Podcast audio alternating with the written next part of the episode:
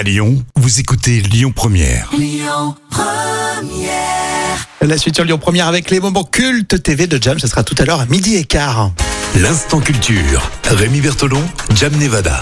Alors vous savez, Jam, en plus de faire de la radio, elle est prof en collège, lycée et tous les jours, c'est un cours express. Aujourd'hui, Amstramgram. Vous connaissez ce jeu, mais c'est quoi l'origine? Alors, quelle origine? Déjà, c'est pas une d'origine anglo-saxonne, parce que moi je suis prof d'anglais, comme tu le sais. Eh, Je pensais, tu vois. Non, mais j'aurais pensé, tu vois. Alors en fait, oui, vous vous souvenez euh, de cette euh, fameuse Vas-y, fais- fais-le, formule fais-le.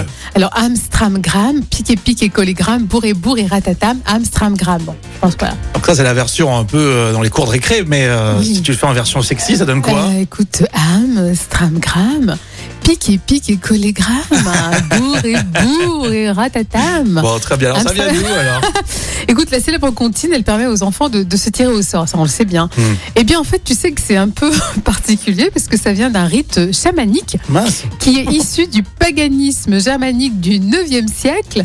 Et c'est un peu lugubre, hein, parce que c'est en fait un rite mortuaire qui permettait d'invoquer Gram, qui était le loup céleste, euh, durant le, le banquet des morts. Non. Donc c'est un peu un truc de psychopathe. Donc heureusement Ah qu'on oui. n'explique pas aux enfants d'où ça vient. D'accord. C'est c'est avant Netflix, tu fais Amstramgram et puis après tu regardes Netflix.